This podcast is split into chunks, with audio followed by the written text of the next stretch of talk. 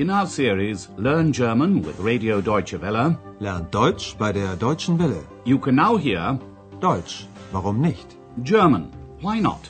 A radio language course by Herrad Meese.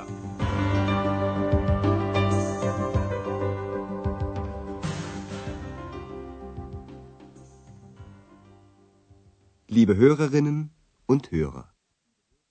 Hello and welcome back. Today you can hear lesson 7. My plane leaves at 9 o'clock. Mein Flugzeug geht um neun Uhr. If you remember in the last lesson, an actress staying at the Hotel Europa was rehearsing her role in her room. Hannah, the hotel chambermaid, noticed a sign outside her door saying, Please do not disturb. Aber da hängt doch das Schild. Bitte nicht stören. Hannah didn't dare disturb the woman, although judging by the sounds coming from her room, she thought she needed help. Listen again and note the word order. The sentence doesn't begin with the subject, but with another word. Vielleicht. Perhaps. The verb is in second position, as always, and the subject comes after the verb. Vielleicht braucht sie Hilfe. It's now evening, and Andreas is attending to a rather agitated guest. He wants Andreas to book him a taxi to take him to Cologne Airport the next morning. In the following dialogue, he uses a number of expressions of time. His plane leaves at nine o'clock, um neun Uhr. The journey to the airport by taxi takes one hour, eine Stunde. Listen again. What time should Andreas order the taxi for? Ach, äh, darf man hier überhaupt rauchen? Natürlich dürfen Sie rauchen. Hier ist ein Aschenbecher. Was kann ich für Sie tun? Äh, Bitte bestellen Sie doch ein Taxi für mich für morgen früh. Gern. Und für wann? Also, mein Flugzeug geht um neun Uhr. Äh, wie lange braucht das Taxi denn? Hm, ungefähr eine Stunde. Haha, eine Stunde. Um halb neun möchte ich da sein. Eine Stunde Fahrt, also halb acht. Bestellen Sie das Taxi dann bitte für sieben Uhr. Geht in Ordnung. Andreas has to order the taxi for seven o'clock the next morning. Listen to the dialogue once again. The man is rather nervous and lights a cigarette. Then he turns to Andreas and asks whether smoking is permitted. Ach, darf man hier überhaupt rauchen? In Germany, smoking isn't permitted in a number of public places, for example in shops, at the cinema, in underground stations, and in many offices. But smoking is generally allowed at the reception desk in hotels. Andreas reassures the guest and says, Of course you may smoke. Natürlich dürfen Sie rauchen. Then the guest says to Andreas, Please order a taxi for me. Bitte bestellen Sie doch ein Taxi für mich. Andreas has to order the taxi for the next morning. Für morgen früh. Andreas is happy to do this, but he has to know what time to order the taxi for. For when? he asks. Für wann? The guest begins to work out when he should order the taxi for. He thinks about when his plane, Flugzeug, leaves. My plane leaves at nine o'clock, he says. Mein Flugzeug geht um neun Uhr. As the man wants to get to the airport in the morning during the rush hour, Andreas can only tell him approximately, ungefähr, how long the journey will take. He says, about an hour. Hm, ungefähr eine Stunde.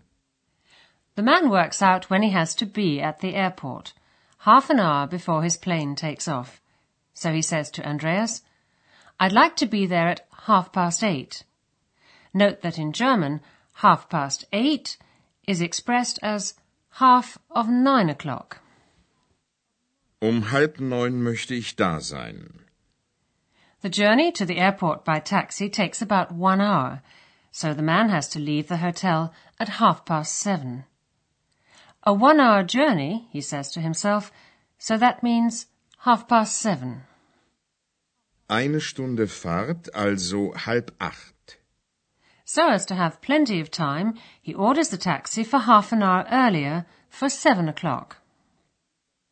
Bestellen Sie das Taxi dann bitte für sieben Uhr. While the man goes back up to his room, X appears and annoys Andreas by imitating the man's behavior. Listen to the next scene. Darf man hier singen? Nein, das darfst du nicht. Darf man hier stören? Ex, ich bitte dich, sei jetzt still. X asks what one, man, may do at a hotel. For example, whether one is allowed to sing or to disturb. Darf man hier singen? Darf man hier stören? Andreas begs X to be quiet as he's just noticed that a couple are coming to the reception desk. They want to be woken up the following morning. Listen to their conversation with Andreas. When would they like to have their alarm call? Guten Abend. Guten Abend. Können Sie uns morgen früh wecken? Gern. Und wann? Um Viertel nach sieben. Geht in Ordnung. Ich wecke Sie um Viertel nach sieben. Danke. Gute Nacht. The couple would like to be woken at about seven o'clock. Then they say they'd like to be woken at a quarter past seven. Um Viertel nach sieben. Quarter past, Viertel nach. Listen again. Um Viertel nach sieben. And now let's take a look at some of the grammar points that have occurred in today's lesson.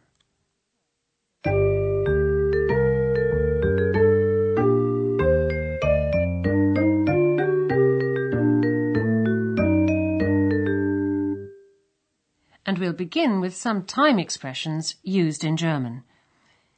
In response to the question wann, when, you can often say a time of day, for example, tomorrow morning, morgen früh. Listen to the example. Wann? Können Sie uns morgen früh wecken? Und wann? To say at a specific time, you use the preposition um. This is how you say at nine o'clock. Um neun Uhr. Mein Flugzeug geht um neun Uhr. Time phrases involving half past a given hour can be confusing to begin with. This is because in German you don't say half past an hour, but halfway to the next hour.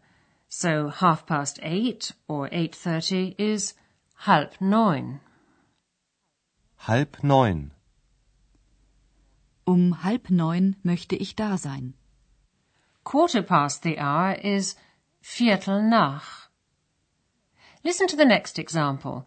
This is how you say quarter past seven. Viertel nach sieben. Ich wecke Sie um Viertel nach sieben.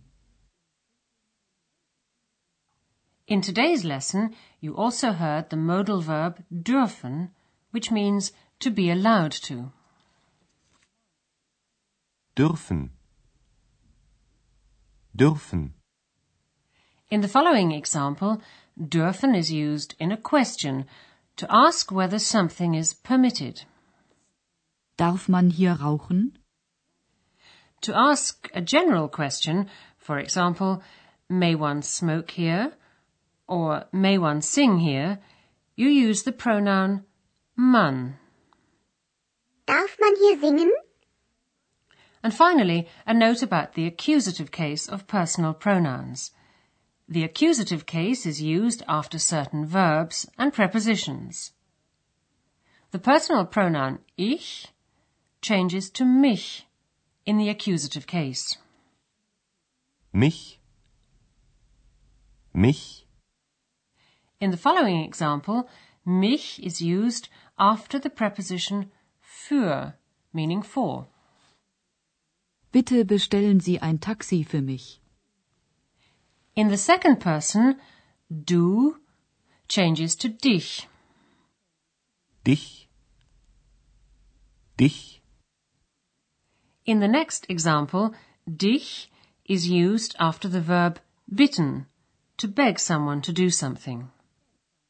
Ich bitte dich, sei still. In the first person plural, wir changes to uns. Uns. Uns.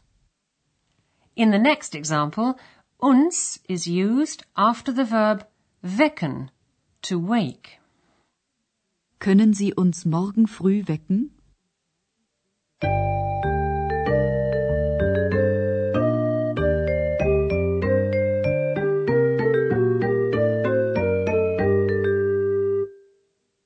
Listen once again to the three dialogues from the beginning, and while you're listening to the music, sit back and relax.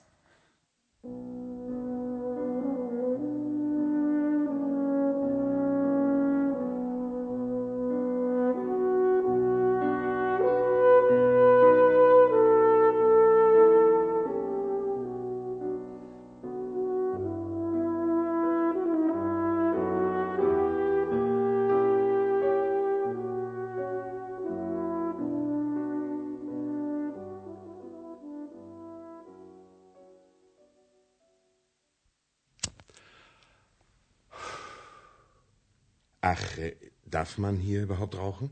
Natürlich dürfen Sie rauchen. Hier ist ein Aschenbecher. Was kann ich für Sie tun? Äh, Bitte bestellen Sie doch ein Taxi für mich für morgen früh. Gern. Und für wann? Also, mein Flugzeug geht um neun Uhr. Äh, wie lange braucht das Taxi denn? Hm, ungefähr eine Stunde. Haha, eine Stunde. Um halb neun möchte ich da sein. Eine Stunde Fahrt, also halb acht. Bestellen Sie das Taxi dann bitte für sieben Uhr. Geht in Ordnung. X annoys Andreas by imitating the man's behavior. Darf man hier singen? Nein, das darfst du nicht. Darf man hier stören? Ex, ich bitte dich, sei jetzt still.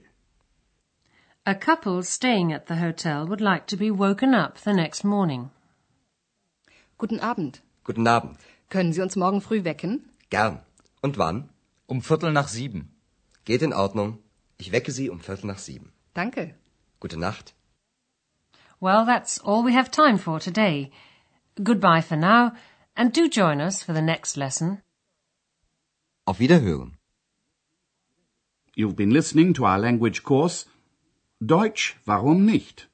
A production of Radio Deutsche Welle in cooperation with the Goethe Institute in Munich.